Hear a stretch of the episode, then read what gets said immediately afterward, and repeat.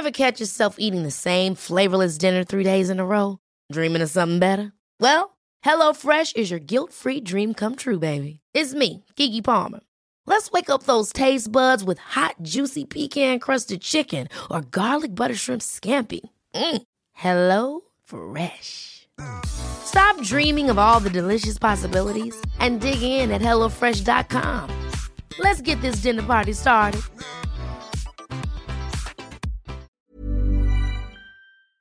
Se van acercando las vacaciones y si tienes un bebé en casa, seguro que te preocupa cómo organizar sus comidas durante los viajes, los días de playa o las salidas a la montaña. Una opción cómoda y muy socorrida son los potitos de Nutriben, porque saben cuánto te preocupa dar a tu bebé tarritos nutritivos y con todas las garantías. Los potitos se preparan aquí en España con los mejores ingredientes, como frutas, verduras, carnes o pescados, y solo emplean aceite de oliva virgen extra. Esos ingredientes tal cual se trituran, cocinan y se envasan al vacío para su correcta conservación. Y ya sabes que igual de importantes son los ingredientes que lleva un alimento como los que no lleva. Los potitos de Nutriben son tarritos que no contienen sal, azúcares añadidos, almidón, colorantes, conservantes, gluten o aceite de palma. Recuerda que los únicos potitos son de Nutriben. Gracias a Nutriben y a su marca Potitos por apoyar los buenos contenidos en este podcast.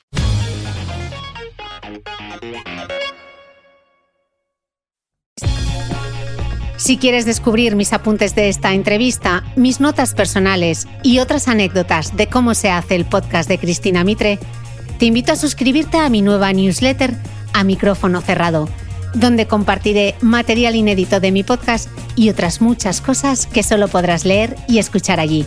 Suscríbete en www.cristinamitre.substack.com, repito, www cristinamitre.substack.com y todos los domingos recibirás en tu email mi newsletter a micrófono cerrado. Te dejaré también link directo en las notas del podcast que como siempre comparto en mi blog www.debeautymail.es.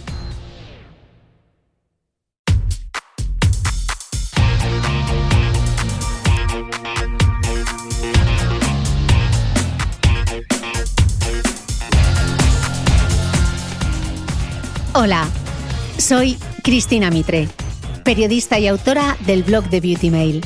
Bienvenido a este nuevo episodio de mi podcast, un espacio semanal en el que entrevisto a grandes expertos de la salud y el bienestar para que aprendamos juntos a vivir mejor.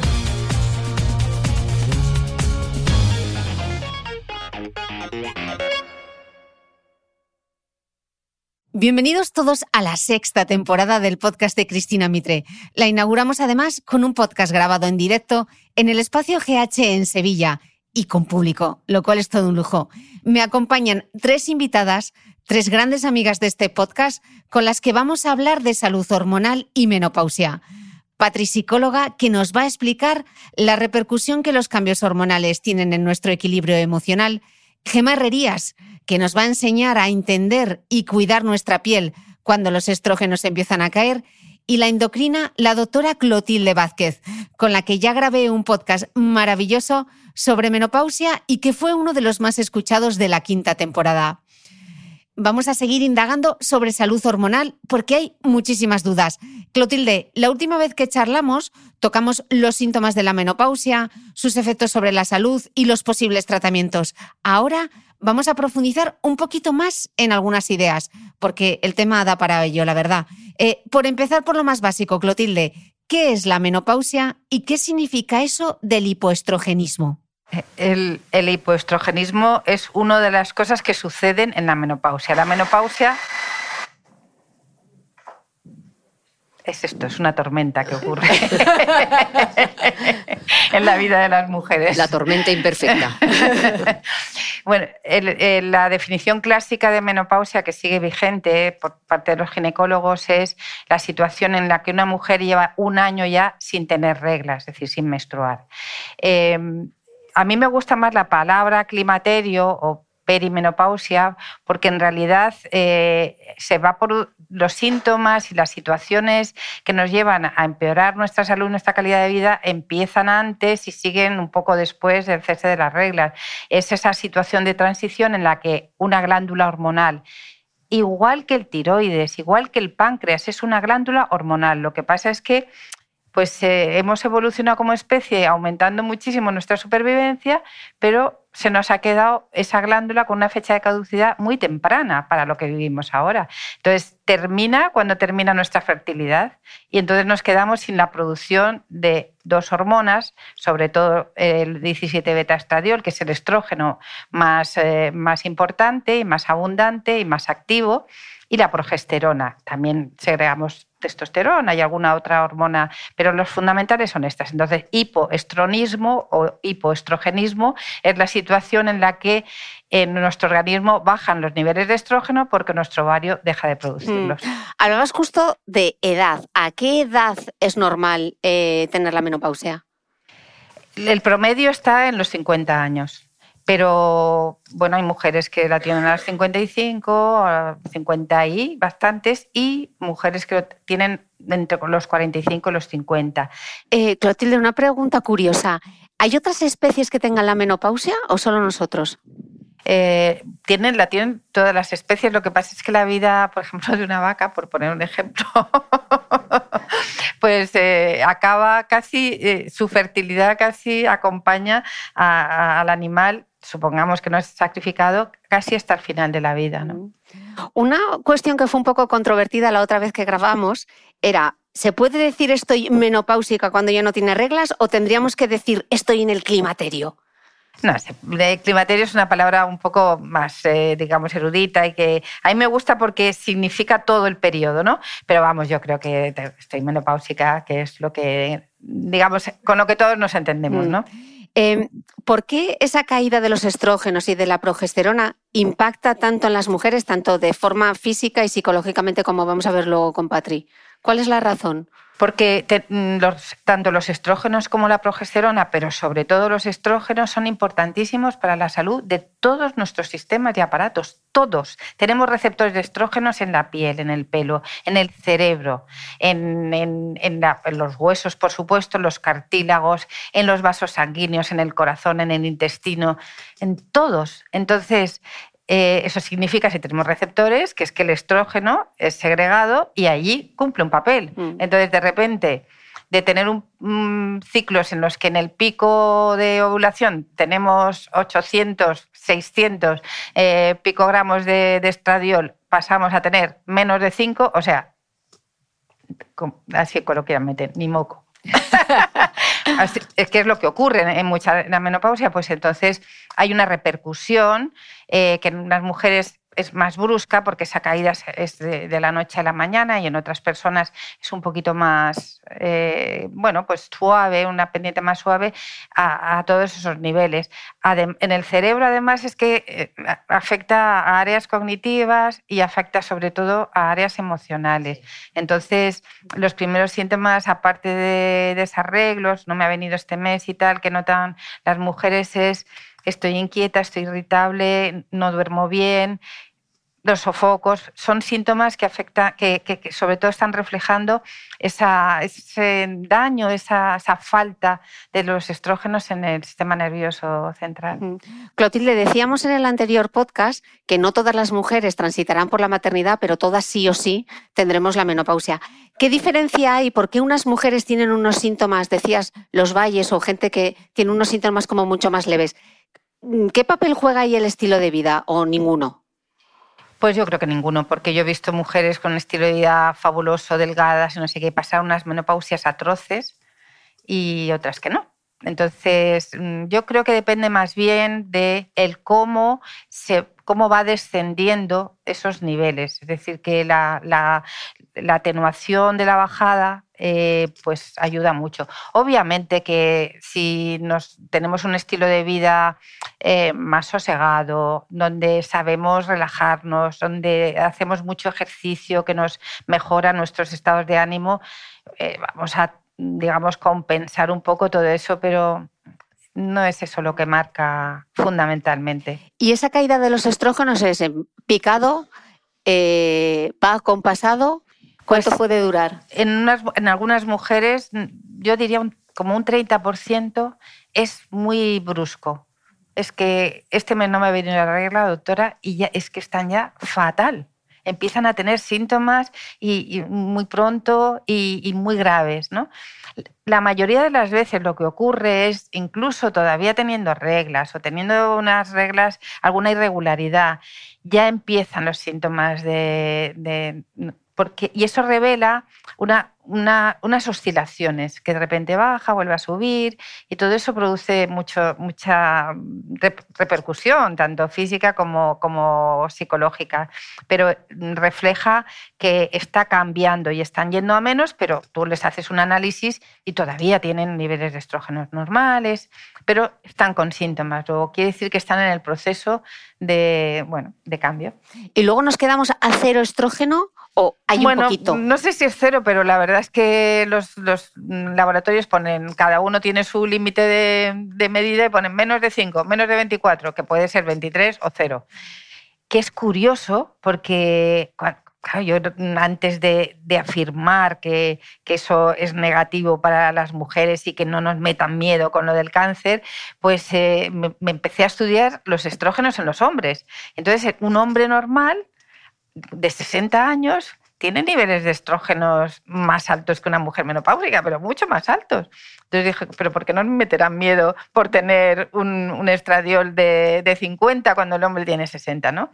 Entonces, esos niveles sí pueden llegar a ser muy bajos. Hay un reservorio de estrógenos que es el tejido adiposo. Entonces, las mujeres un poquito más eh, rellenas, más con sobrepeso, que tienen tejido adiposo, segregan la estrona, que es un estrógeno débil, y eso a veces atenúa. eh, no los sofocos, ¿eh? que eso viene por, las hormonas hipofisarias, pero sí a lo mejor esa- ese insomnio, esa tristeza que, produce la falta de estrógeno. Eh, entonces, bueno, pues esa es la, la, la pena, ¿no? Que perdamos esta, esta glándula tan pronto. Eh, Clotilde, estamos hablando todo el rato del estrógeno como el gran protagonista, pero ¿qué otras hormonas y qué papel juegan? Pues el ovario eh, sintetiza eh, cada ciclo también la, progesterona, ¿no? La segunda parte del ciclo eh, eh, hay un pico de, progesterona que se mantiene y que es la responsable de que eh, preparar el endometrio, pues para supuestamente recibir un, un óvulo si llega, ¿no? La progesterona es una hormona que, de la que hay también receptores en casi todo el organismo, cuyo papel está menos estudiado, salvo en la glándula mamaria, en los órganos genitales, pero que en el cerebro produce una sensación de, bienestar, de tranquilidad, eh, es muy importante para el sueño. Hay personas que la progesterona o que si haces un tratamiento de reemplazo solo con, con estrógenos eh, mm, re- requieren, no acaban de encontrar ese, ese sueño, ¿no? Entonces en- eh, necesitamos esa progesterona también para, para nuestra salud. También es importante en la piel, en el, en el Sí, cabello. veremos luego. Mm. Mm. Eh, el haber tenido reglas en el pasado dolorosas o no dolorosas, que hayan sido regulares o no regulares, eh, cuando iniciamos la- el periodo, ¿todo eso influye en alguna manera en el momento que va a aparecer la menopausia o no está relacionado? No, No. no, está relacionado. Eh, es verdad que mm, las mujeres con ovario poliquístico que tienen reglas mucho más irregulares suelen tener la menopausia más, más pronto. Entonces, en, en ese grupo de mujeres sí se relaciona, mm, porque suelen ser más irregulares y más dolorosas, ¿no? Pero si no, no. Y a propósito del ovario poliquístico, he omitido otra hormona importante también, segregada por el ovario, no solo por el ovario. El ovario también segrega un poco de testosterona. La testosterona juega un papel importante también en, la salud ósea, en la salud general, en, en la salud mental. Es verdad que la mujer la segrega en cantidades pequeñas, pero al cesar el- la función ovárica, pues también nos quedamos sin testosterona y cada vez se estudia más en las sociedades de menopausia y tal el papel que podría jugar eh, los suplementos a, a dosis lógicas y a dosis eh, femeninas de testosterona a partir de la menopausia. Bueno, se habla mucho de los parches de testosterona, ¿no? Los hombres, eh, eh, la forma de aplicarlo son parches. En las, en las, mujeres no habría parches con dosis tan pequeñas, al menos de momento no hay. Y se aplican geles eh, en cantidades más pequeñas. Em, suele decirse que la menopausia nos llega a la misma edad que a nuestras madres. ¿Esto es así? Hay una, hay una heredabilidad, sí, sí, sí. sí. no al 100%, pero sí, sí. Y aparte de, la, de esa genética, ¿qué otros factores sí que pueden ser determinantes, Clotilde? ¿Se sabe? Pues se sabe que el estrés influye mucho. De hecho, bueno, pues eh, en las guerras, en las catástrofes, las mujeres eh, se quedaban sin la regla y las que tenían cierta edad no volvían a tenerla. Eh, yo en la consulta veo muchas mujeres que consultan, que no están en la menopausia, pero no tienen reglas, están pasando por épocas duras, muy estresadas y después las recuperan y hay un tiempo que vuelven a tener tres, cuatro, cinco años las reglas. Entonces, el estrés está influyendo mucho también. ¿Por qué los expertos insistís tanto en lo importante que es que las mujeres en menopausia chequeen su salud cardiovascular? ¿Qué tiene que ver la menopausia con la salud cardiovascular? Es que para el funcionamiento eh, del corazón y de las arterias y la prevención de la arteriosclerosis, el estrógeno es fundamental. Todo el endotelio capilar que son, es la, pared interna de, esos tubitos, que son los vasos sanguíneos, las arterias arteriales y los grandes vasos. Están llenos de receptores de estrógenos, llenos. Eh, y, mm, una de sus funciones es eh, eh, mantenerlos sanos, mantenerlos vigorosos y que no se arruguen, que no se estropeen y que no faciliten que luego se deposite ahí una placa arteriosclerótica. ¿no? Entonces, la ausencia de estrógenos favorece mucho la degeneración del endotelio y favorece la, formación de placas arterioscleróticas y además nos sube el colesterol, nos sube la tensión. Pues, de hecho, la primera causa de muerte de la mujer posmenopáusica es el infarto, no es el cáncer de mama el infarto. Entonces, eh, yo hago muchísimo hincapié en eso, porque es verdad que la calidad de vida está muy mermada los primeros años con todas las cosas que nos suceden, pero la vista hay que ponerla y hay que hacerse la ITV para prevenir la fractura, la discapacidad y la enfermedad cardiovascular. Entonces, casi todas las mujeres les sube el colesterol, les sube la tensión y entonces eso es lo importante para la salud. Mm. Justo has hablado de la ITV. ¿Qué controles médicos se debería hacer una mujer eh, que ronda la menopausia? Pues yo creo que es un análisis de salud general, por supuesto una exploración, una historia clínica básica, ¿no? Eh, unos análisis hormonales, de factores de riesgo cardiovascular, una buena toma de tensión y sin minimizar. Yo mm, de verdad que estoy en contra de esa minimización que se hace con la tensión arterial. No, bueno, está un poco alta, pero es que yo me pongo nerviosa. No, la tensión de, bata blanca. No, perdona. Si la tensión de bata, si te pone nerviosa y te sube la tensión, pues muchas veces al día nos ponemos nerviosos, no perdemos autobús, no sé qué.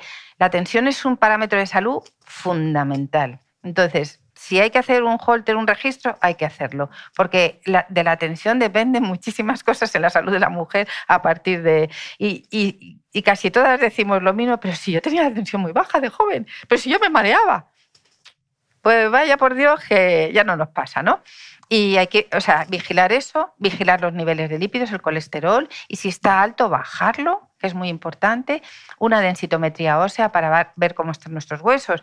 En principio es a partir de la menopausia cuando nos vamos descalcificando, pero si por lo que sea no nos hemos nutrido bien, hemos tenido ahí una época de anorexia nerviosa o de no comer muy bien por adelgazar de joven y no hemos hecho un buen pico de masa ósea, pues hay que ver de qué punto partimos y, la vigilancia que tenemos que hacer el hueso. Y luego la otra eh, mm, cosa importante es el músculo importantísimo. La fuerza, en algún momento iba a salir. Porque se empieza a perder músculo antes de la menopausia. A los 30, ¿no? a partir de los 30. Sí. Entonces, una mujer que no haya, no haya engordado más que 3 o 4 kilos, yo me encuentro eso muchísimas veces, no he engordado 3 o 4 kilos de báscula, pero probablemente tiene 10 más de grasa y 5 menos de músculo. Entonces, eso es una situación de vulnerabilidad metabólica. Entonces, no para asustarse, sino para decir, aquí hay que poner manos a la obra. Estábamos antes hablando que aumenta el riesgo cardiovascular, pero también por qué se transforma la composición corporal. ¿Por qué de repente hay más grasa que la que había o de repente nos encontramos, uy, esto que me, este pliegue que me sale aquí o las caderas o la barriga? La barriga, sí. Mm. Pues eh, es multi factorial, pero la razón fundamental es la falta de estrógenos. Así, aquí sí que es mucho más los estrógenos que la progesterona. Entonces, los estrógenos son termogenéticos. Quiere decirse que la presencia de estrógenos nos aumenta la temperatura corporal, nos aumenta el metabolismo, lo que llamamos el metabolismo basal. Cuando dejamos, cuando ocurre la menopausia y ya no hay estrógenos, ocurre como cuando dejas de fumar, exactamente igual, que aunque hagas lo mismo, engordas. Aunque hagas lo mismo. Entonces, por tanto no se puede hacer lo mismo. Pero es que además la falta de estrógenos eh, mm, cambia los neurotransmisores de manera que tenemos como más preferencias, un poquito más de ansiedad por la comida y, no porque nos hayamos vuelto tontas, si es que porque nos están ocurriendo fenómenos de cambio hormonales, ¿no? Entonces la mujer mm, que a veces pues no tenía antojos, pues empieza a tener antojos o a comer por la noche o, tenemos dificultad o, preferencias por alimentos que antes pasábamos de ellos, ¿no? Entonces esas dos cosas juntas eh, y la presencia de la hormona masculina, no la testosterona, sino los andrógenos producidos por la suprarrenal, que esos no se acaban, esta glándula nos dura toda la vida, pues hace que eh, si almacenamos grasa, porque el balance no sale negativo, sean las zonas masculinas. Y, más riesgo cardiovascular. Y más riesgo cardiovascular. Mm. Eh, por ver los síntomas, Clotilde, porque hay veces que la gente es como, ¿será la menopausia? ¿Será estar en la perimenopausia? ¿Cuáles serían los síntomas que nos deberían despertar esa alerta de, pues, puede que ya estés entrando en perimenopausia o en menopausia? Yo diría los tres principales son cambio de carácter, ¿qué me está pasando? Me estoy volviendo loca, no tolero a mis hijos, me pongo nerviosa, lloro por nada, estoy irritable, eh, a lo mejor no todo el ciclo, pero, pero sí me pongo eh, mal, sueño, el sueño o, se trastorna o se hace superficial y sofocos. Son los tres eh, primeros síntomas. ¿Y de qué dependen que mejoren? ¿De la terapia hormonal? Bueno, la, claro, con la terapia hormonal mejoran, pero la terapia hormonal solo hay que ponerla cuando realmente ya no se está produciendo estrógenos. Hay una fase que hay cambios y tú no puedes hiperestrogenizar a nadie, ¿no? Entonces hay que ver en qué situación se está, hay síntomas, pero hay formas de, abordarlos sin necesariamente eh, hacer el tratamiento hormonal que se hace cuando, pues como haríamos con un hipotiroidismo. Eh, pues eh, hay una persona que tiene anticuerpos antitiroideos, pero no tiene déficit de producción de hormona. Bueno, pues eso da molestias, pero no tiene déficit. No le vamos a dar hormonas porque podríamos producirle taquicardia, ¿no? Entonces, es, es otra glándula más y hay que concebirlo así, ¿no? Entonces, en, el estado de transición, pues se, se, utilizan procedimientos más naturales, se utilizan, bueno, hay muchas estrategias junto con el estilo de vida para ir mejorando esos primeros síntomas y seguir. Esa transición hay que seguirla. Mm. Entremos ya de lleno en la terapia de reemplazo hormonal. Explícanos en qué consiste y qué opciones de tratamiento hay. Pues en realidad consiste en imitar eh, la función del ovario que ya no, ya no está trabajando. ¿no? Entonces, es el aporte de estrógenos y de progesterona. Igual que hace el ovario en, su, en la vida fértil, es estrógenos durante todo, todo seguido, todo el mes, iba a decir, pues si se tuvieran reglas, y progesterona secuencialmente. En mujeres sin útero no hay que dar progesterona. En mujeres con útero eh, hay que darlo porque si no se da un poquito de progesterona, el endometrio puede degenerar y parece que se relaciona con problemas de cáncer de endometrio. Luego, mujer con útero siempre tiene que tener una terapia de reemplazo mixta. Pero ambos, ambas dos se pueden dar en modalidad eh, em, oral o en modalidad transdérmica, que tienen mm, otras ventajas, ¿no? Y bueno, pues eh, la dosis también cambia. Hay preparados para el inicio que tienen un poquito más de aporte de, estrógenos y progesterona y que luego, bueno, se puede ir reduciendo en la medida que, que el, tiempo avanza, ¿no?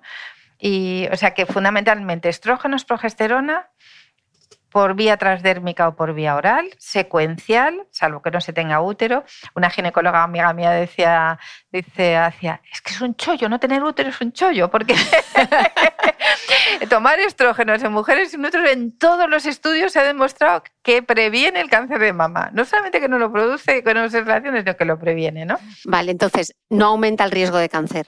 No. Pese a la mala fama. Claro, es que esa mala fama mm. eh, fue un bombazo de hace 30 años, 25, de unos estudios que luego se criticaron mucho por la falta de, rigurosidad.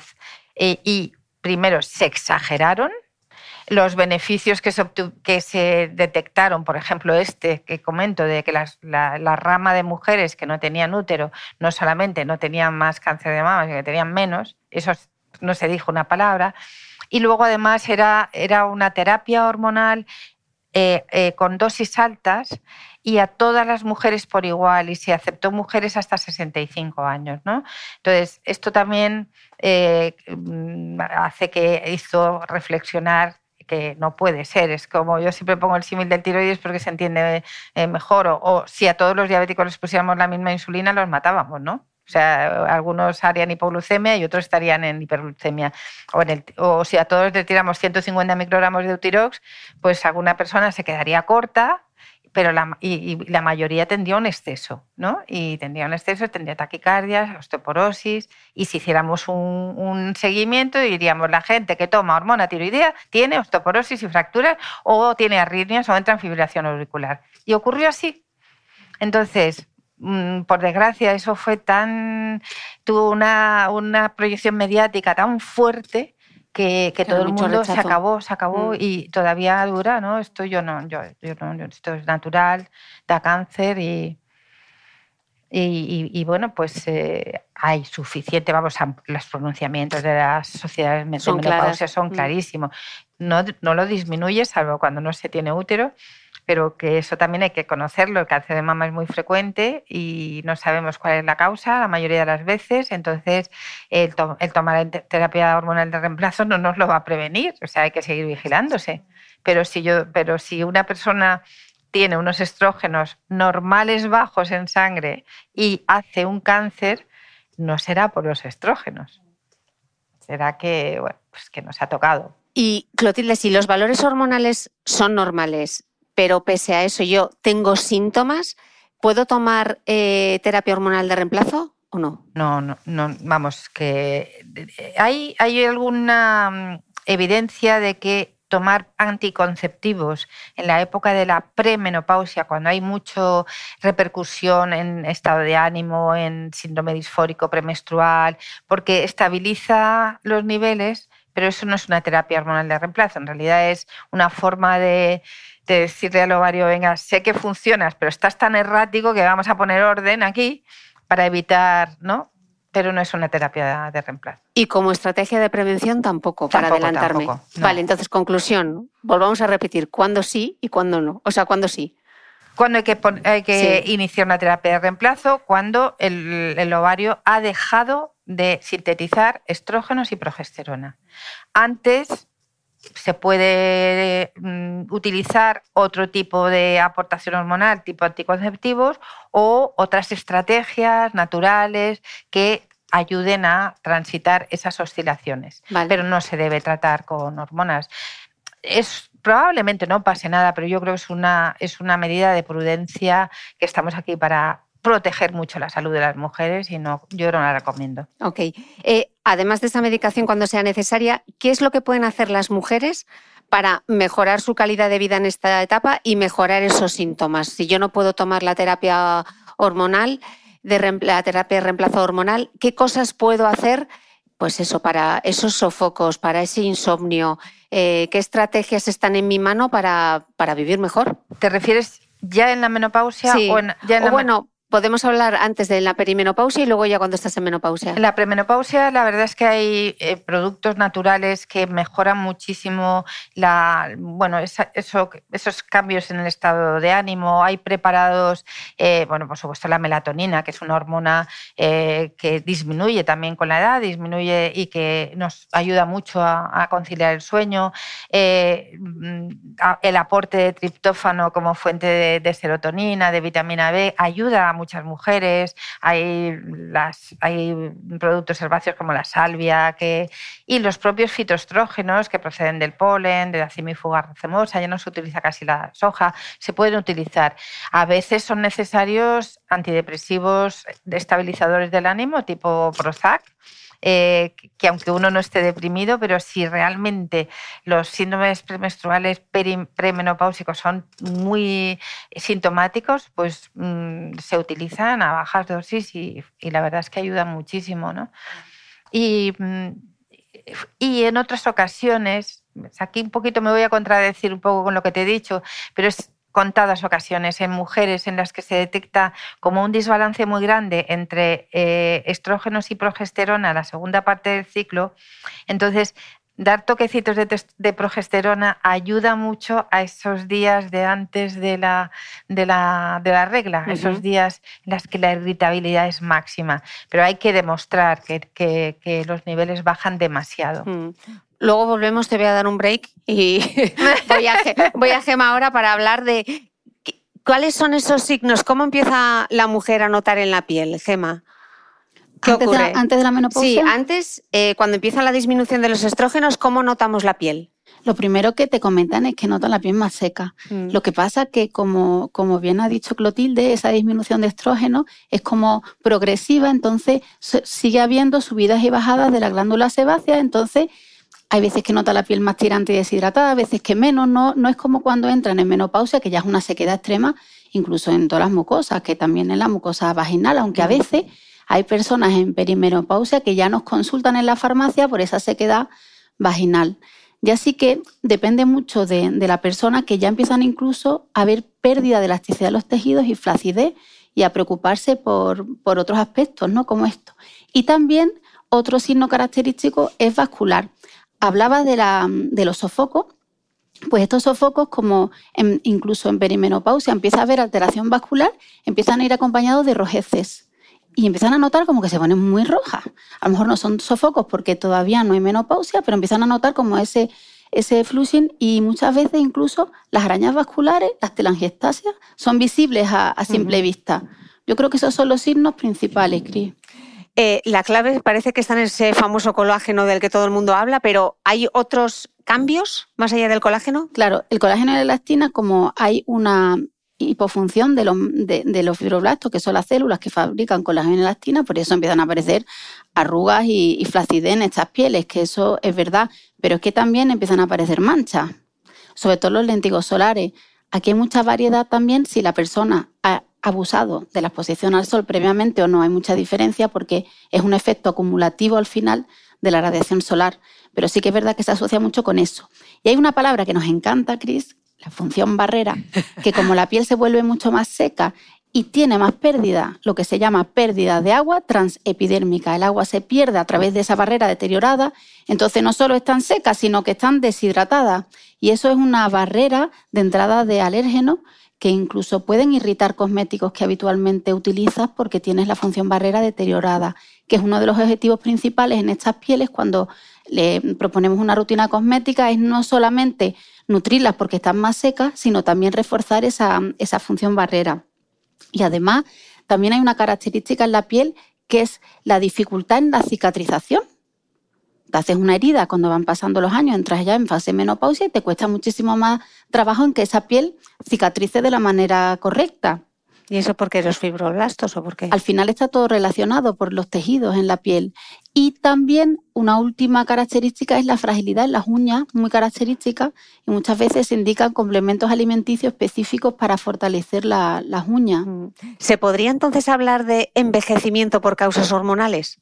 Claro, coexiste el envejecimiento por, causas hormonales absolutamente con el envejecimiento por el sol, que es el fotoenvejecimiento, y el envejecimiento por el paso del tiempo, el cronoenvejecimiento.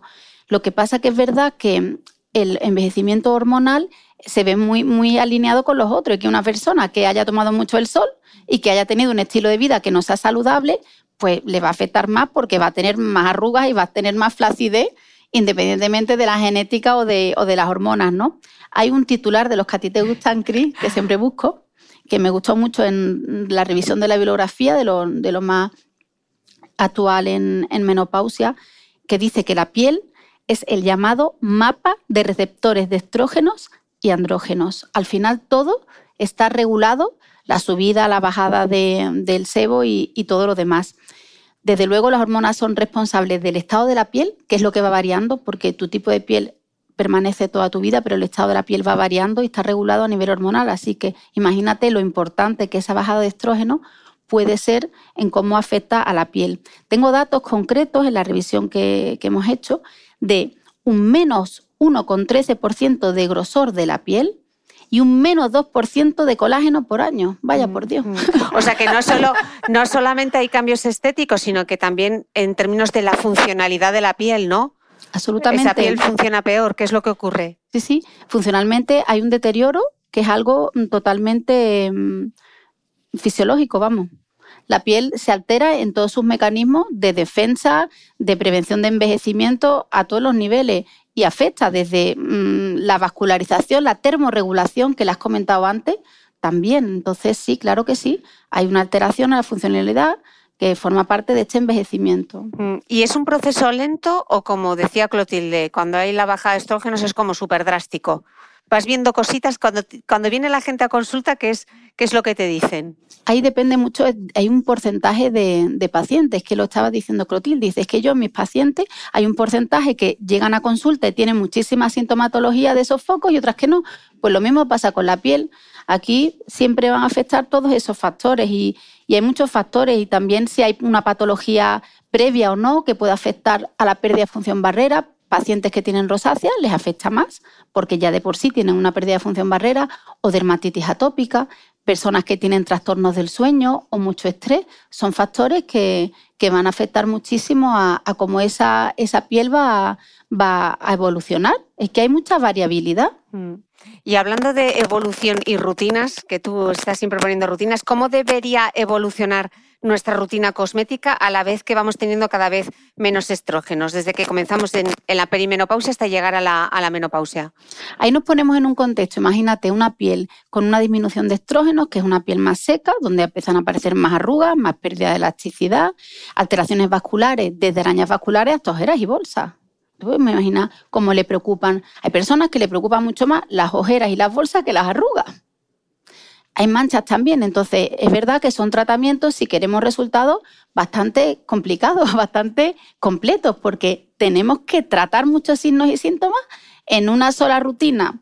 Yo ahí, em, en general, por la mañana podría ser muy parecida en una piel perimenopáusica o menopáusica, donde nosotros, por supuesto, aparte de limpiar la piel, que eso es un acto básico de higiene, y utilizar un producto específico para el contorno de ojo, que como Toma nota. Mira, me está dando una depresión. Perdona, perdona que te boicotee el podcast, pero me está dando una depresión. Primero de escuchar a Clotilde y ahora a Gemma, que no sé si me lo estoy haciendo a posta. Lo de la acumulación del sol, como a decir, toma que te va a llegar. Es como, estoy aquí que no quiero ni hablar. No te preocupes, que luego nos hablas de los neurotransmisores. Me da miedo, me da miedo. Espero que de aquí a que me toque avance la ciencia, pero vamos, a una velocidad de vértigo. Madre mía. Pero has tomado nota de lo de la limpieza, porque ayer lo hiciste fatal. Sí, sí, sí, ayer lo hice fatal. Porque es que lo hiciste muy mal, confiesa. No confieso, no tenía discos, es que nos maquillaron antes del teatro, no tenía discos y lo hice con papel higiénico y aquello fue un destrozo. un destrozo y ¿qué iba a hacer? Vamos. Vamos a ponérselo fácil, Gema. Los básicos del neceser, ¿qué tiene que...? Venga. Pero escúchame, es que aquí hay una cosa que es la genética, que es una parte también, y tú tienes muy buena genética, Patri. Sí, sí, pero por lo visto se me va a estropear la genética dentro de nada. que me está entrando un agobio. Que la barrera, que el sol, que lo que se acumula, que yo pienso, Dios me va a castigar en algún momento porque esto no es normal, con todo lo que estoy escuchando. A ver, en este periodo, un, un neceser básico, no un mínimo, sería por, bueno, es que va a ser grande para, me vas a decir que es mucho, pero sería lo que tú necesitarías. Luego ya hay que ser más, práctico y a lo mejor se puede simplificar. Un limpiador, por lo menos uno, como es una piel con una piel más seca, le suelen encantar los limpiadores al aceite. Podría utilizarse una emulsión limpiadora que no resecara, que sea clara con más abundante agua, pero es verdad que aquí triunfan los limpiadores al aceite. Un contorno de ojo porque hay bolsas y ojeras, arrugas y flacidez, es que hace falta un producto para esa zona. Y luego por la mañana, pues pues, un antioxidante como la vitamina C, la vitamina E o la niacinamida. Eso lo usa. Y, luego una crema barrera, que si ya utilizas una esencia hidratante y encima una crema función barrera, ya eso es una maravilla. Y me faltaría una cosa por la mañana. La protectora. La protección solar. Eso no nos lo podemos Me voy a hacer un tatuaje, no tengo ninguno. Pero si algún día me hago un tatuaje, será la protectora. Sí, pero es verdad es que si tuviéramos que elegir uno solo en el neceser sería el protector solar. Y por la noche sí que utilizaríamos lo que llamamos los transformadores. Aquí el rey es el retinol porque tiene una amplia evidencia científica en la mejora de los signos del envejecimiento característicos de la menopausia, arrugas y manchas. Ahora, con más o menos frecuencia, en función de que estés en perimenopausia o en menopausia y de que tu piel sea sensible o sea resistente. Porque si tú lo necesitas porque estás muy envejecida, pero tu piel es muy sensible, no va a poder utilizar el retinol cinco noches en semana. Mínimo lo ideal que sean tres y ahí habría que elegir el retinol a la concentración que tu piel lo tolere. Pero eso sería como un, un mínimo, Cris. ¿Y la mujer que ya esté en menopausia, todo eso y algo más?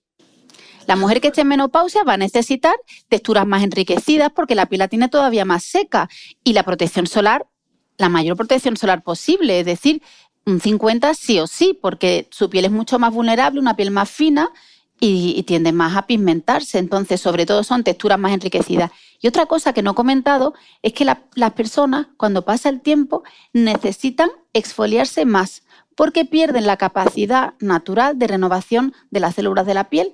Entonces, la teoría es que cuantos más años tengas, que tendrás obviamente ya menopausia, más vas a necesitar exfoliarte. La práctica, lo mejor es que ya hay personas que dicen, mira, yo tengo una piel muy seca, a mí me irrita el exfoliante y no me quiero exfoliar, ¿no? Pero los exfoliantes tipo químicos, enzimáticos, no nanas. Claro, no- mm. sí, nosotros preferimos Se va a poner- químicos No o enzimáticos, no guantes de cream. Esto va por ti, Patri.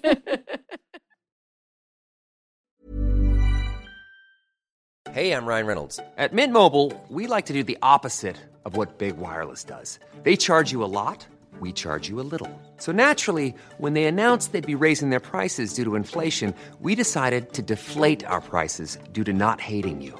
That's right. We're cutting the price of Mint Unlimited from $30 a month to just $15 a month. Give it a try at mintmobile.com slash switch. $45 upfront for three months plus taxes and fees. Promo rate for new customers for limited time. Unlimited more than 40 gigabytes per month. Slows. Full terms at mintmobile.com. Ever catch yourself eating the same flavorless dinner three days in a row? Dreaming of something better? Well, HelloFresh is your guilt free dream come true, baby. It's me, Kiki Palmer.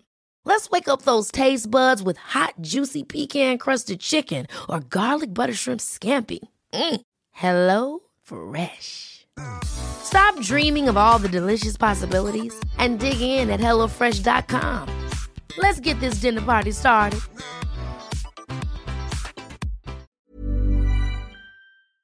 ¿Sabías que los bebés son capaces de autorregularse y comer lo que necesitan?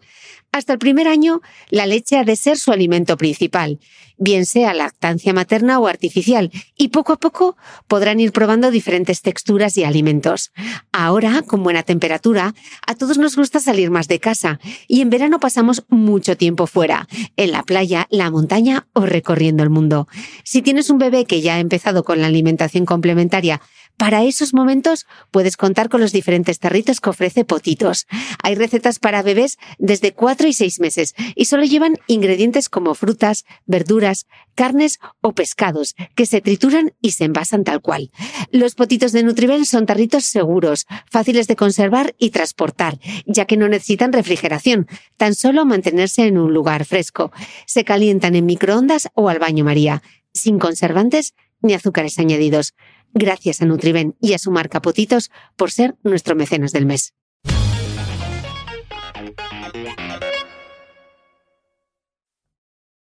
Pregunta del millón, Gema, porque la piel se vuelve más seca cuando perdemos esos estrógenos, pero ¿puede seguir siendo grasa?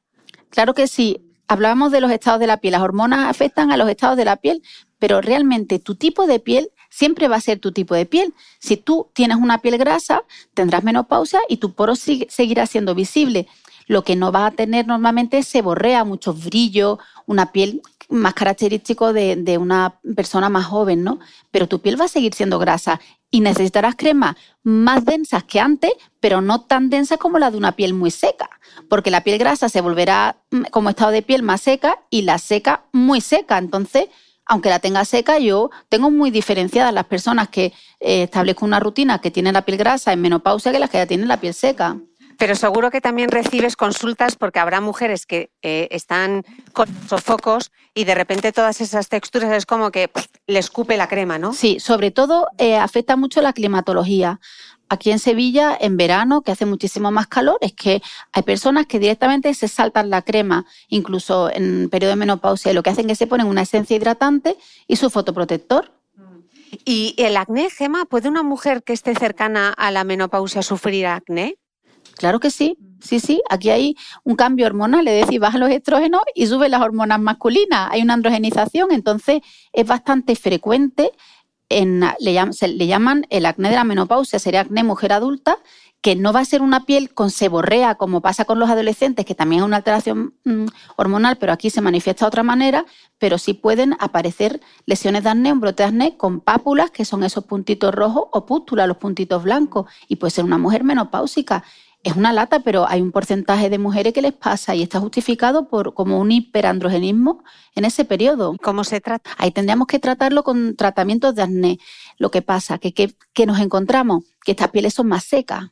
Entonces, a veces las irritamos con los tratamientos que a las pieles adolescentes muy seborreicas, con mucho sebo alto, les van fenomenal.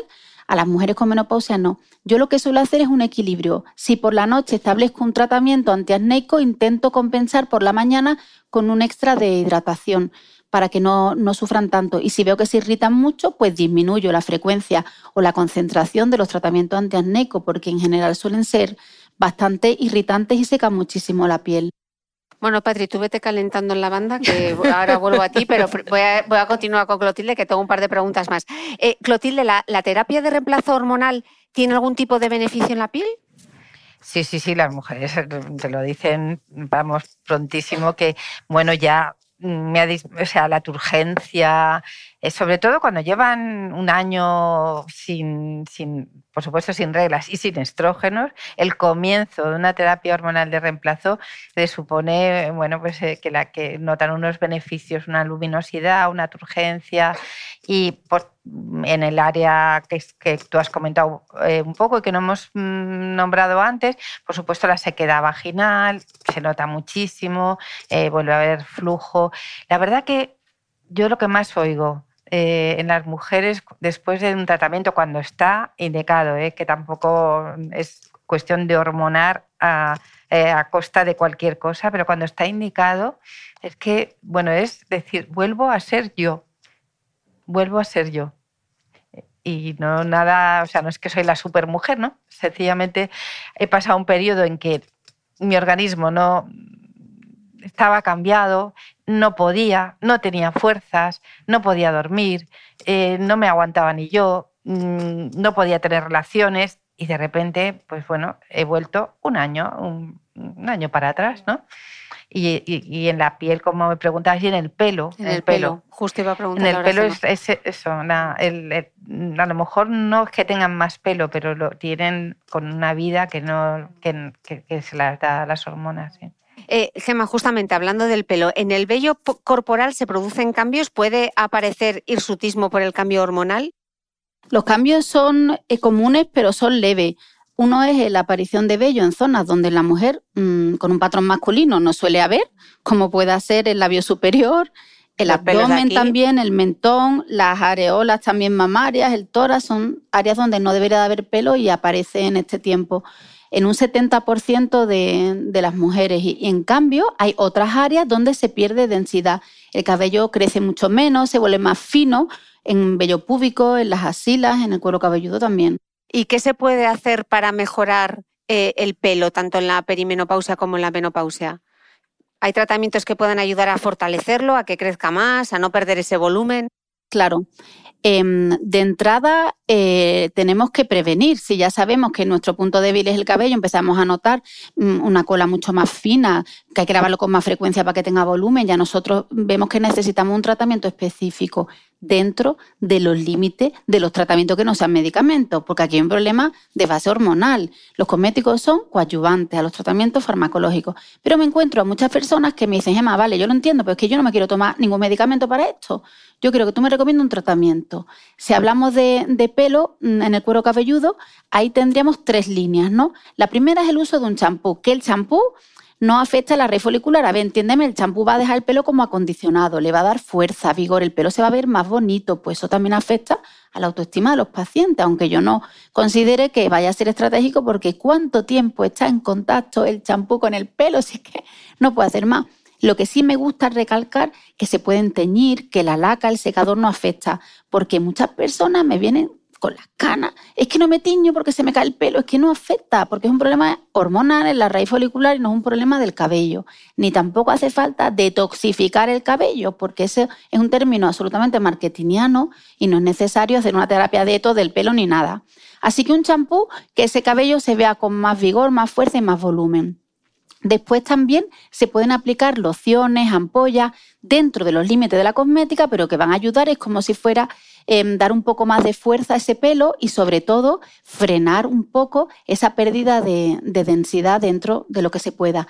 Y complementos alimenticios como alternativa a los medicamentos, que, tengan vitaminas, incluso como aquí hay un problema de una androgenización, pues sí que tienen ingredientes específicos para actuar frente a estas enzimas que hacen que el cabello se miniaturice, se vuelva muy pequeñito y, hace que haya zonas de clareo, como pasa con los hombres. Vale, ¿y a partir de qué momento esa pérdida de densidad no es normal? O sea, eh, ¿en qué momento tú ves a alguien y dices, uy, esto hay que derivarlo, esto tiene que verlo un tricólogo? Para nosotros los farmacéuticos, el criterio de derivación al dermatólogo, que es el médico especialista, el tricólogo, como me comentas, dentro de los dermatólogos, es cuando hay pérdida de densidad evidente. Tú miras a la señora y tú le ves el cuero cabelludo a través del pelo.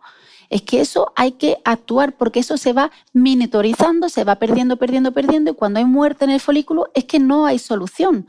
Lo que tenemos que hacer es mantener lo que hay y eso lo más eficaz son los medicamentos que están sujetos a prescripción médica, que a día de hoy se utilizan como el minoxidil oral, ya no tópico, oral, con la dutasterida, que son antiandrógenos muy eficaces y que tienen solución y sobre todo no dejar que avance la alopecia, porque eso sí que luego a la autoestima de las mujeres les afecta muchísimo. No dejarlo. Eh, Patri, voy contigo, ya calentaste. Ya estoy, ya estoy. Yo antes tengo una pregunta para la doctora. Vale, dale, si no te importa. ¿Hay alguna relación entre la edad a la que te viene la, la primera regla con la edad a la que empiezas la menopausia? No, no. ¿No? O sea, tú puedes haber sido muy O sea, tardía y luego ser muy, Y luego ser muy precoz. sí. muy precoz. Sí. No hay una Sí, relación No hay ahí. una relación. Me caches. todo, todo mal, todo mal, todo mal. No, porque eh, eh, sí, uno piensa, bueno, pues empieza más tarde, tengo mis Claro, tengo más tiempo. ahí, tengo más tiempo, pero no. No, no. No, no sé, estadísticamente No tenéis hoy una buena noticia. ¿eh? Sigues en tiempo de descuento, Patri, lo sentimos. Eh, Patri, ¿qué, qué impacto tienen esos cambios hormonales en nuestro cerebro? ¿Qué es lo que dice la ciencia? Porque eh, hay muchos estudios que han visto que el estrógeno, igual que tiene un papel cardioprotector, también tiene un papel neuroprotector. Lo tiene. Porque además los síntomas estos adversos de la menopausia no empiezan en los ovarios, empiezan en el cerebro. Empiezan en el cerebro. Incluso hay un término que se llama brain fog, que es como una niebla cerebral en la que la mujer siente que pierde memoria, que quiere nombrar las cosas y tiene que decir, pásame eso, porque no te viene la palabra vaso. Y tienes una sensación de torpeza mental eh, muy fuerte, lo que te hace pensar que, estás perdiendo muchas facultades, ¿no? Es que cuando tú pierdes estrógenos afecta a la amígdala, afecta al hipotálamo, que regula nuestra temperatura corporal, ¿no?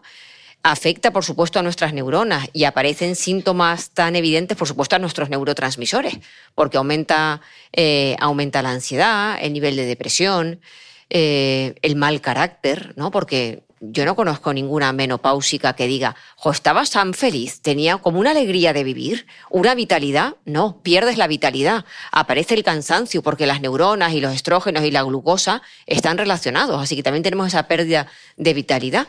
Así que tenemos que entender que ahí empieza todo ese deterioro cognitivo, ese cambio de carácter. Incluso tú fíjate, en comparación con los hombres, también la desventaja que tenemos aquí la testosterona va a durar toda la vida. Y si se pierde algo casi al final es asintomático. Pero los estrógenos mueren y es muy sintomático, ¿no? Y realmente no existe una diferencia de, género en el cerebro. O sea, no hay un cerebro masculino y un cerebro femenino. Esto es una teoría neurosexista totalmente. Pero lo que sí tiene una diferencia muy grande es cómo envejecen ambos cerebros. El cerebro de la mujer, en el momento en que empieza a perder estrógenos, envejece de una forma muy distinta. Y ahí tenemos una gran desventaja. Y ahora hay unos estudios recientes que, que relacionan eh, el- los efectos adversos de la menopausia en el cerebro con la posibilidad de padecer Alzheimer.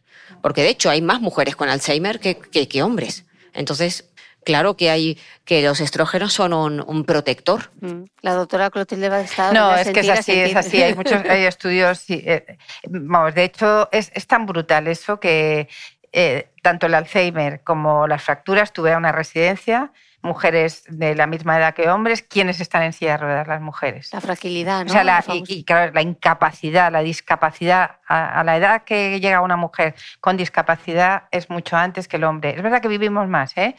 unos años más, pero la discapacidad llega mucho antes, pero por- porque se ha estado mucho tiempo. Por eso es tan básico, ahora que conocemos esto, pues que no ocurra. que no ocurra. claro. Eh, Y Eh, luego hay también algo muy interesante y es que aquí hay como un efecto de columpio. Cuanto más sube tu estrés y tu cortisol, más bajan tus estrógenos. Entonces, eh, tenemos, eh, mm, por una parte, que responsabilizarnos de cómo manejar los estresores para, encontrarnos un poco mejor y, no potenciar nosotras más ese desequilibrio. Mm. Eh, muchos de los síntomas físicos, estamos hablando que afectan a la calidad de vida, como los sofocos, los cambios hormonales, ese aumento de peso, y la caída de esos estrógenos afecta también a nivel psicológico. ¿Es la menopausia entonces la tormenta perfecta? Bueno, yo, yo la menopausia la veo a veces un poco también como la adolescencia, ¿no? Que es que vamos con miedo. Vamos con miedo y ya nos estamos esperando esa tormenta, cuando realmente no sabemos luego cómo cada una va a reaccionar, porque ya he visto que ni, ni, ni, el, ni el peso ni, ni nada puede tener una correlación con los síntomas que vayamos a tener. Puede ser la tormenta perfecta porque de repente tú te encuentras con que no eres tú, que tú eres otra persona. Y a medida que estabais hablando, yo pensaba, "Uf, pero qué mal voy a dar en mi casa cuando pase esto, ¿no? O sea, yo estoy pensando en que yo tengo un carácter como súper estable, siempre estoy de buen humor, eh, creo que tengo un carácter muy fácil y estaba pensando, le voy a complicar la vida a mi familia. O sea, claro que es una tormenta, porque de repente empiezan a hacer- a haber cambios que si las otras personas les cuesta comprender, a ti te cuesta mucho más. Y además esa propia frustración, porque tenemos en la cabeza que hay muchas de las cosas que nosotras las podemos controlar.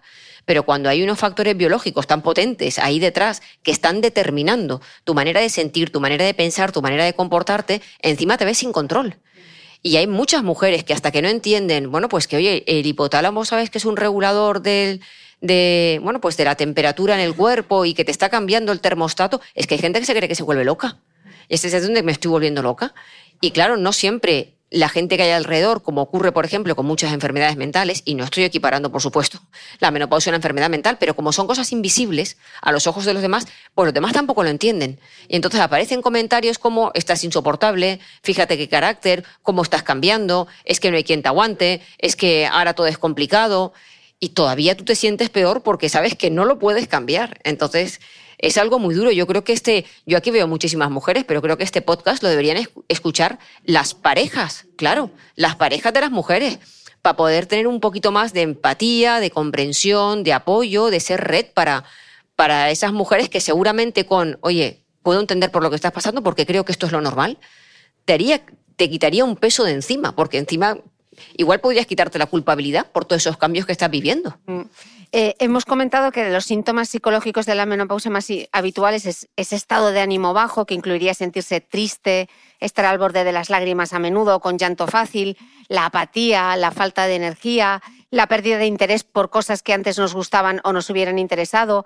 Tú decías que te estabas deprimiendo cuando estabas escuchando. Danos una solución, Patrick, ¿qué hacemos? Bueno, hombre, yo creo que soluciones hay muchas, ¿no? Porque eh, soluciones, por ejemplo, si tenemos una persona que tiene una depresión, eh, no quiere decir que no pueda trabajar una serie de aspectos psicológicos para mejorar su estado de ánimo a pesar de que tenga esto. Y una mujer con menopausia puede realizar una serie de actividades que van a afectar positivamente a su estado de ánimo. Entonces yo vuelvo aquí a, los básicos, el, el ejercicio físico y el trabajo de fuerza.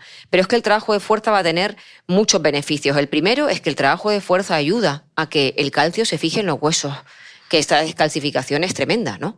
Eh, a que el calcio se fije en los huesos ayuda a trabajar esta musculatura, que hay una pérdida de musculatura enorme eh, en la mujer y que no tenemos testosterona. O sea, un hombre empieza a ir a un gimnasio a la edad que sea y muscula enseguida, y a una mujer a partir de una edad le cuesta muchísimo, ¿no? Entonces nos va a ayudar a, fortalecer esa musculatura y la musculatura en la mujer a partir de la menopausia es importantísima, porque tú tienes que agacharte a colocar algo en el suelo, a ponerte los zapatos, eh, y no puedes estar dependiendo de, cógeme eso, ah", ¿no? O sea, eh, esto, es una, esto nos da autoestima y nos da muchísima seguridad ese nivel de autonomía y de independencia. Así que el ejercicio, y luego, por supuesto, nos cambia el estado anímico.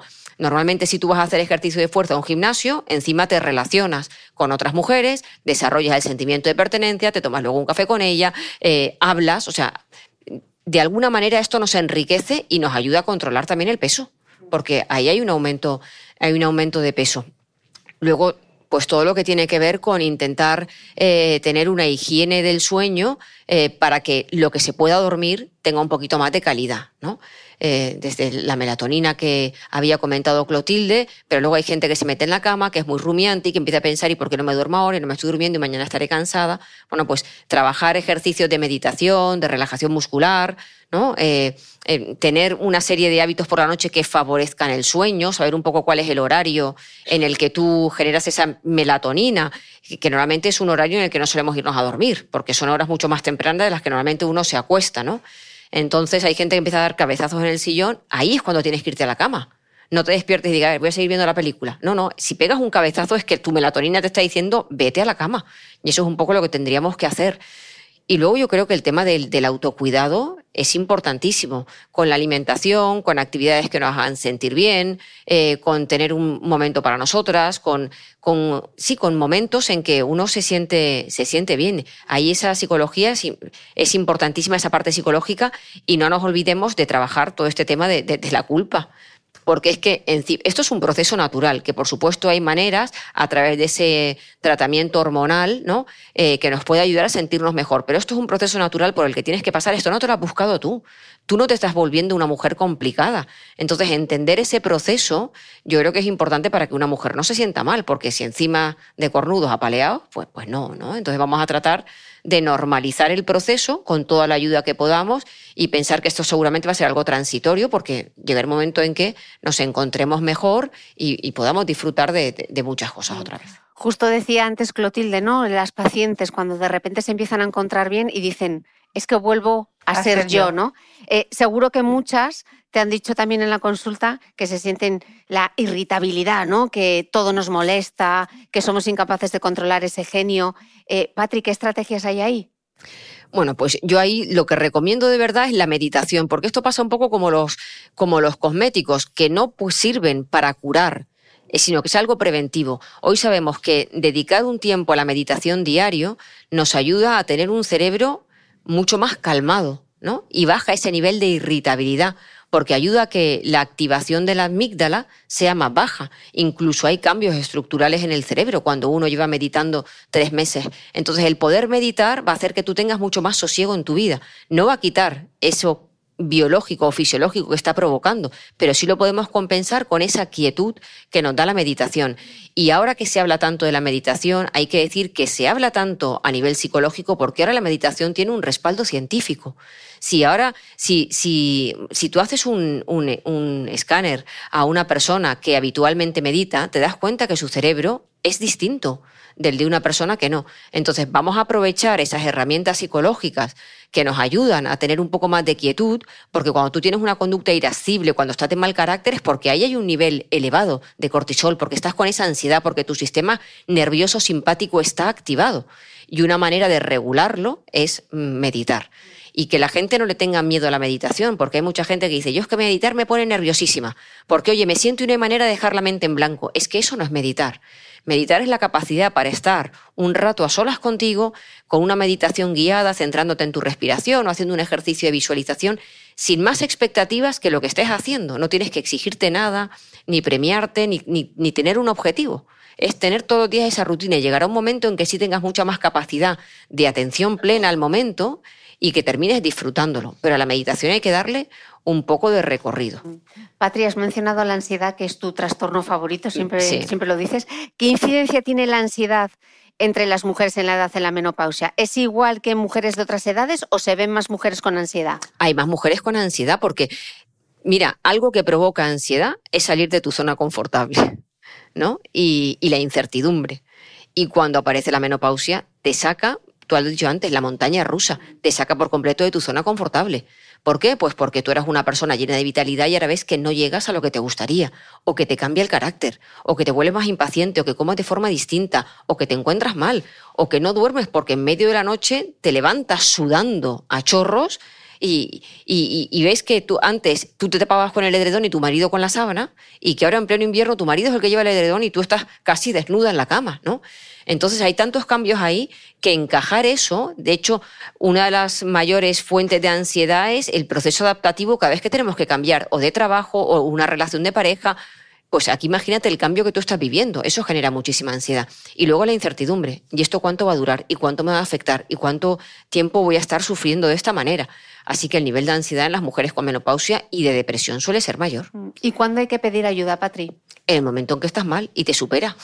O sea, es que pedir ayuda no es una debilidad. Pedir ayuda es, eh, primero, la primera ayuda que tenemos que pedir, y, no, no es pedir, es informar en casa de lo que te está pasando. ¿no? Porque si tú estás viviendo unos cambios diferentes, seguramente tu pareja, tus hijos tampoco lo saben. Entonces decir, oye, yo creo que esto puede ser un cambio hormonal, puede ser que esté iniciando la menopausia, me está cambiando un poco el carácter, ya siento, oye, pues me tenéis que aguantar durante un tiempo. Pero tenemos que informar porque si no nosotros no saben de dónde les viene. Y pedir ayuda a nivel psicológico, pues cuando tú veas que la situación a ti te supera. Igual hay gente que tú dices, pues mira, yo tengo amigas de mi edad y nos echamos un café, nos echamos dos risas, ponemos verde a todo el universo, nos desahogamos y eso ya es terapéutico. Pues genial. Pero cuando tú ves que eso te sobrepasa porque estás cambiando, para mí el criterio es cambiar tu vida cotidiana dejo de salir con amigas, dejo de ir al gimnasio, dejo de hacer cosas, me encierro, no paro de llorar, no acepto lo que me está pasando, ahí tenemos que buscar ayuda cuando hay cambios significativos en tu vida cotidiana. Mm. Has mencionado también la palabra depresión. ¿Cómo se relacionan los estrógenos y la serotonina? Pues también hay una relación, por supuesto, es que como los estrógenos afectan muchísimo a nivel del cerebro y modifican nuestros neurotransmisores, pues también modifican esos neurotransmisores relacionados con el bienestar. Entonces, eh, por eso hay eh, mujeres con menopausia que reciben tratamiento farmacológico, recaptadores de, la serotonina para, para poder manejar su, estado de ánimo. Y, y, no pasa nada, porque hay gente que dice, pero es que yo nunca he sido una persona depresiva, es que yo siempre he sido muy fuerte, es que en estas no me he visto nunca. Ya, pero es que estos cambios ahora no los podemos prever y no sabemos cómo va a funcionar el cerebro de cada mujer. Entonces, simplemente la ayuda. Yo, soy psicóloga y a veces parece que los psicólogos tienen como una guerra con la farmacología que no la entiendo.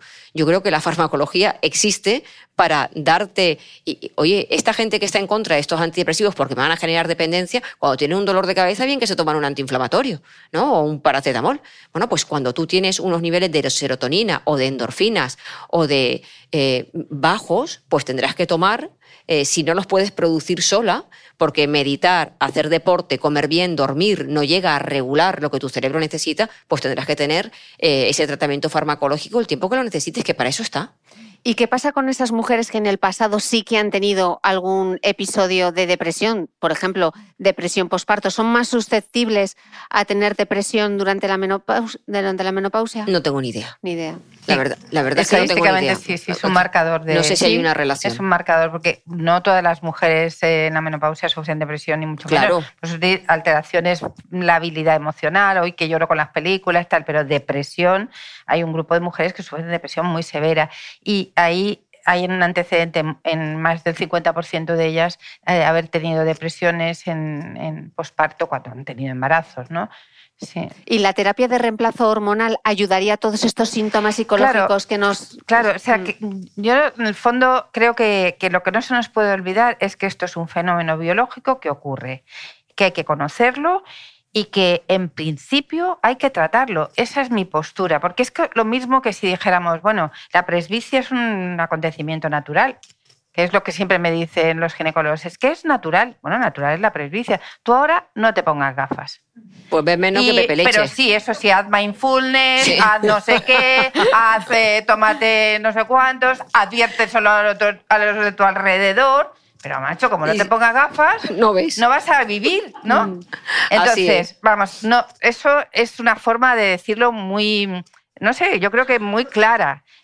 Si hay un órgano que no funciona, que por la evolución de la especie nos ha prolongado la vida y y resulta que es que no sirve solo para ovular, no sirve solo para que tengamos niños, sirve para que funcionemos, para que todo nuestro organismo funcione correctamente, ¿no? Entonces, salvo que tengamos contraindicaciones o que no tengamos ningún síntoma y todo esté funcionando muy bien, pues yo creo que lo Claro. lógico es reemplazarlo. Claro. Mm. Además, potenciar toda la mejoría con todo lo que la buena alimentación, lo que tú has nombrado, ¿no? Lo que habéis nombrado entre todos, los cuidados externos. ¿Tú crees que las expectativas positivas pueden ayudarme? Si yo me preparo para lo mejor, digo, guau, voy a, voy a vivir una menopausia increíble. Digo, voy a escribir sobre ella, la voy a disfrutar, voy a llevar un diario, voy a compartir, voy a hacer directos todos los días, señoras, cómo voy evolucionando. Vamos. Yo pensé hace unos años que iba a tener menopausia y empecé con el diario de una menopáusica y luego me dijo el ginecólogo, ni menopausia ni nada. Entonces dije, pues dejo de escribir el diario. Pero había tenido como una serie de síntomas que ya me di cuenta que eran cansancio, fatiga mental. Pero para mí que estaba haciendo, yo había empezado a escribir ya mi diario y dije, yo voy a reportar aquí todo. O sea, ¿tú crees que esa actitud me va a ayudar? Hombre, esa actitud siempre ayuda. Sí, siempre ayuda. Pero bueno, pues estoy eh, salvada. siempre ayuda. Y luego, si no se cumple, pues por lo menos has vivido esos años de Exacto. expectativa fenomenal, ¿no? Exacto. Y, y Ya yo verás creo que sí, sí, sí. Oye, Clotilde, nos comentaba antes, Patri, la importancia de esa higiene del sueño, de prepararse para el sueño, lo importante y lo reparador que es el sueño. Pero claro, si una tiene sofocos nocturnos, eh, pues eh, como que es una disrupción, eso sí que es una disrupción. Eso sí que es una disrupción. ¿Se terminan en algún momento? Se terminan, sí, pero hay mujeres que 10 años después de la menopausia siguen teniendo sofocos. ¿eh? Entonces, eso, eh, por eso los ginecólogos al principio el criterio para dar el tratamiento hormonal de reemplazo eran los sofocos, porque cuando son importantes, es que claro, es terrible, ¿eh? durante el día y durante la noche es, es algo que, que no te deja descansar y, y hay que tratarlo, hay que tratarlo porque es que si no, por mucho que quieras, no dormir es, es una enfermedad gravísima cuando se prolonga en el tiempo, ¿no? Y, y sí, sí, hay eh, personas que no lo tienen. Hay, hay mujeres que, que lo que experimentan es jaquecas. Mujeres no jaquecosas que, bueno, pues la jaqueca es un equivalente vasomotor, ¿no? Y, y empiezan a, a sufrir jaquecas eh, cuando no las habían tenido y están revelando lo mismo, el déficit de estrógenos o las oscilaciones. Y realmente sí que... Y luego hay otro, otra causa de ansiedad, no sé, quería preguntarte yo de eso, en la mujer que por suerte se va aminorando, pero todavía existe. O sea, la mujer dice, entro en la menopausia, ya estoy descartada. para- Exacto, exacto. y eso causa una ansiedad, es decir, el hombre con 50 años está estupendo, es deseable, es no sé qué, puede tener éxito profesional, no es óbice para llegar a director general, pero una mujer de 50, 52 ya dice, No me fastidies. Es que esto es lo que me faltaba ya por oír. Pero que- me voy, yo me voy. no, pero es, Que sí, lo que que, tiene- es lo que vemos. tienes razón, que es verdad. así. Es- Entonces eso te causa mucha ansiedad y por eso Sí. quieres no, ah, la mujer se- porque no quiere parecer lota, se pone... Entonces, Sí, eh, la- esto, por esto es muy importante que la sociedad normalicemos esto, que Mm. la mujer esté bien cuidada, que estemos bien y que sea igual una mujer de 50 que un hombre de 50. Totalmente, totalmente. Mm. Así, y así es. Y aparte, yo creo que las mujeres hoy en día, entre 50 y 60 años, no suelen aparecer. Porque yo, yo tengo la imagen de una Mm. mujer de 50 años de hace muchos años y era como una señorona. Mm. Y yo creo que hoy en día se ha rejuvenecido todo, ¿no? El estilo la hora de vestir, el ejercicio, la manera de comer, la manera de relacionarnos. Entonces yo creo que lo que tenemos que hacer es creérnoslo nosotros. Porque no creo que sean ellos los que nos apar- aportan, apartan. Somos nosotras en el que tú dices, ostras, la menopausia. Ya, ya me he hecho mayor, ¿no? Sí, y si es a los 40, a los 40, y si es a los 60, a los 60, pero es como ya me he hecho mayor, ¿no? Sí, pero lo decía Spido Freire en el, en el podcast, ¿no? Cómo la mujer a partir de los 50, 60 está completamente invisibilizada y luego la imagen que hay representada de la mujer de su edad, sí, vale, tiene canas, pero no tiene flacidez. Desaparecemos un poco. ¿Cuántas mujeres de 50, 60 años podríais nombrar ahora con un cargo público o con una imagen pública? Muy pocas. De 40 más, pero de 50 a 60, seguro que a todas nos está costando, estás como 50, 60. No están. O sea que también yo creo que hay que reivindicar esos espacios, ¿no? Totalmente, totalmente. Presentadoras, eh, Mm. ministras, tal. de verdad que Sí. sí, que, que sí, sí, Mm. hay lo que llaman el edadismo, pero Mm. en la mujer es más fuerte, mucho Mm, más que en el hombre. Bueno, Patri, tú sabes que yo soy súper teleidiota y entonces ahora me voy a poner como la doctora Ochoa, hablemos de sexo, porque ayer me dijiste que la obra que hablamos poco de... Poco, hablamos poco de sexo. Entonces te voy a preguntar, eh, otro síntoma físico que se entremezcla con cuestiones más psicológicas son esos síntomas urogenitales que hemos estado mencionando, la sequedad vaginal, el dolor en las relaciones sexuales, que coincide además con cambios en el deseo y en la satisfacción sexual.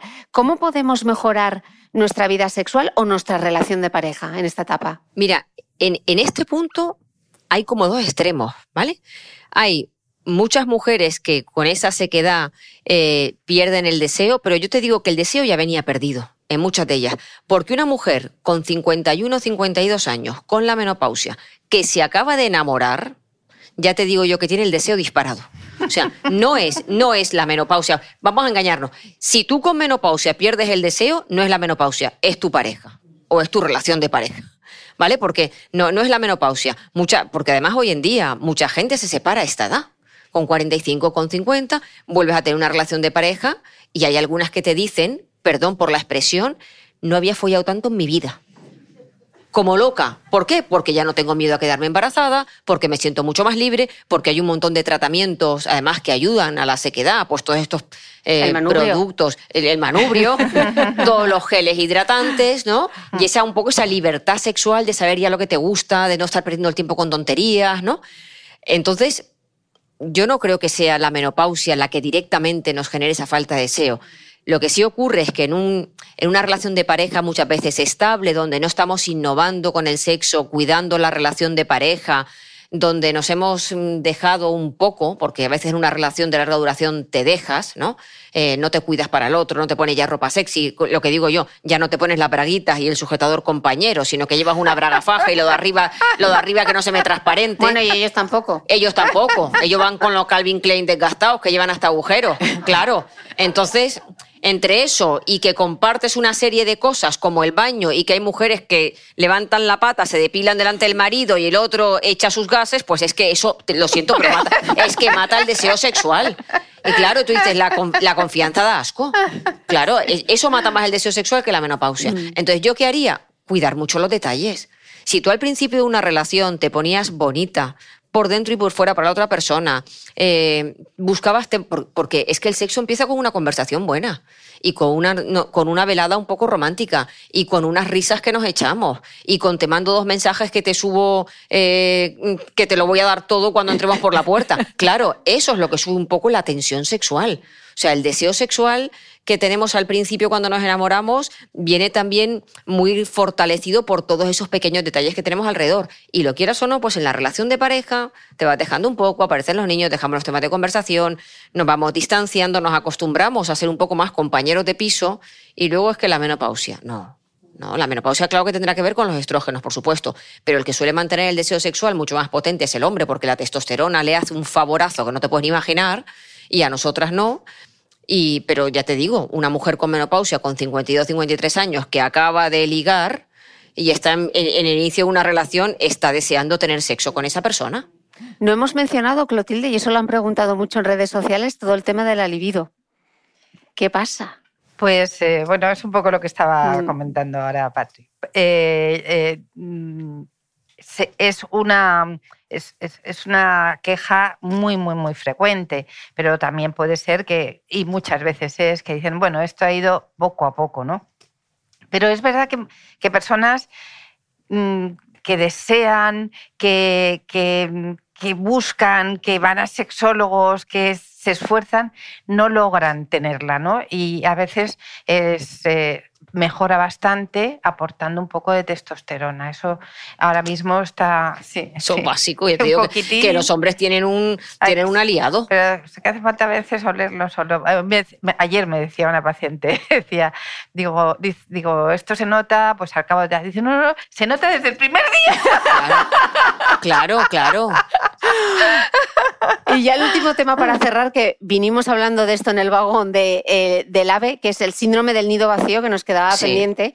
Em, antes decíamos que puede haber una tormenta perfecta entre los síntomas físicos y los psicológicos durante la menopausia y que, por supuesto, no tiene que ser así, ni tampoco todas las mujeres sufren los mismos problemas, ¿no? Que, pero lo que sí seguro es que la tormenta hormonal de la menopausia suele coincidir con un momento de importantes cambios vitales, ¿no? Uno de estos cambios está en que los hijos crecen, son veinteañeros, el papel de la madre ahora ha cambiado, muchos se van de casa a estudiar fuera, llega ese síndrome del nido vacío. Eh, para muchas mujeres es una liberación, pero para otras muchas no lo llevan tan bien. ¿Cómo nos preparamos, Patri? Pues es que para el síndrome del nido vacío tienes que empezar a prepararte en el momento en que nacen tus hijos, no cuando se van.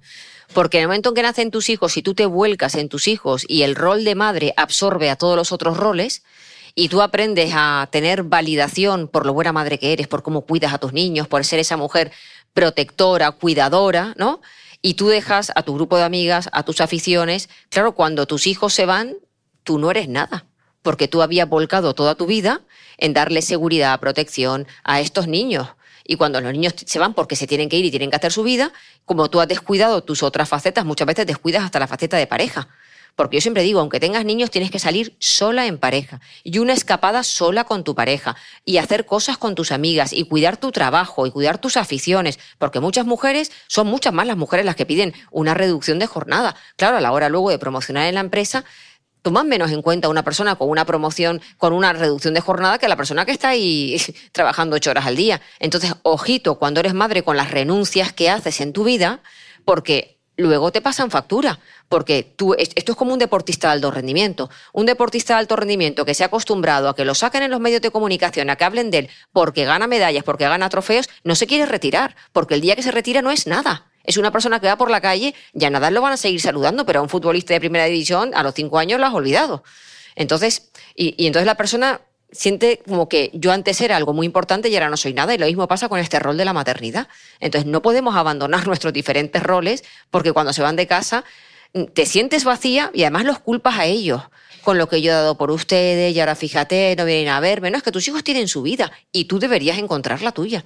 Entonces, si hasta ese momento no lo has cuidado, ahí tenemos que hacernos el planteamiento de, vamos, ahora que se han ido, al gimnasio, al yoga, a las amigas, a un viaje, a una escapada, a un ciclo de formación, a una conferencia a última hora sin tener que estar pensando en la cena, a comer un poco de forma hasta desorganizada porque no tengo que tener, em, o sea, tener una vida un poco más hecha a tu medida. Es el momento de recuperarla. Mm, pero también es cierto, Patrick, que es en el momento en el que suele pasar la enfermedad o la muerte de los padres, ¿no? Y muchas veces las mujeres son en la gran mayoría de los casos las cuidadoras de sus padres e incluso de sus suegros y de eso hay datos. Mm, en estas situaciones, ¿qué hacemos? ¿Quién cuida del cuidador? Mira, si te ocurre a la vez menopausia, salida de hijos y muerte de suegra, yo vete al psiquiatra porque no hay psicólogo que lo arregle. Ya te lo digo que no podemos hacer milagros. Demasiado. Pero demasiado, sí. Sí es verdad que la mujer tiene más ese rol de cuidadora, pero ahí, ahí tenemos que tirar un poquito de egoísmo, ¿vale? Tenemos que estar encima de nuestros mayores, por supuesto, pero vamos a repartirlos con los hermanos, que muchas veces te asignas el rol tú sola. No, ¿cómo le va a molestar si está con sus niños? Pues igual que estás tú con los tuyos, ¿no? Entonces, por facilitarle la vida a todo el mundo, tú terminas asumiendo cosas que al principio no sabías que te iban a complicar tanto la vida y luego te ves esclava de esa situación. Entonces es importante pedir ayuda y hacer un reparto justo, sentarte con los hermanos, si no hay hermanos, y si hay posibilidad, buscar alguna ayuda doméstica para que tú puedas también tener un descanso. Y hay muchos padres y madres eh, nuestros que no necesitan tanta ayuda como imaginamos, pero nos sentimos culpables por no ir a visitarlos. Entonces también hay que explicarles a ellos un poco cómo es nuestro ritmo de vida y que el día que vayamos tengamos calidad, pero es que yo veo que hay mujeres que se pasan todos los días por la casa de sus padres. Igual ese sería el momento de ir al gimnasio, con una llamada sería suficiente y luego dedicar más tiempo el fin de semana. No sé, vamos a intentar hacernos la vida un poco más fácil para no estar esclavas de por arriba, de por abajo y tú no tener tu propia vida. Nena, no te compliques. Nena, no te compliques. Patri, Clotilde y Gema, millones de gracias. Y muchísimas gracias a todos los que os habéis venido al espacio GH, donde hemos grabado este episodio en directo. Si estáis suscritos a mi newsletter a micrófono cerrado, tenéis allí una pregunta extra en la que la doctora Clotilde Vázquez nos habla de por qué se cree que la edad de la menopausia se está adelantando en los países desarrollados. ¿Son los disruptores endocrinos los culpables? La respuesta en la newsletter. Además, tenéis allí una sorpresa que os va a encantar. Los nuevos apuntes del podcast de Cristina Mitre. No os lo perdáis. Para acceder a la newsletter tenéis un link directo en las notas del podcast que, como siempre, podéis encontrar en mi blog www.debeautymail.es. Nos escuchamos de nuevo el próximo domingo. Gracias.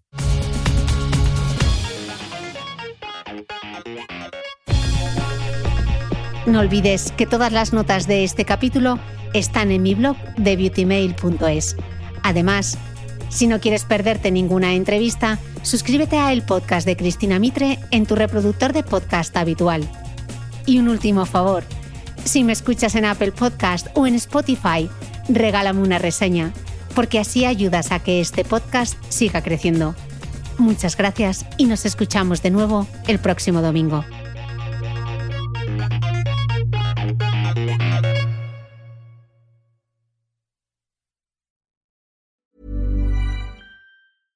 Ever catch yourself eating the same flavorless dinner three days in a row? Dreaming of something better? Well, HelloFresh is your guilt-free dream come true, baby. It's me, Kiki Palmer. Let's wake up those taste buds with hot, juicy pecan-crusted chicken or garlic butter shrimp scampi. Mm. Hello Fresh. Stop dreaming of all the delicious possibilities and dig in at HelloFresh.com. Let's get this dinner party started.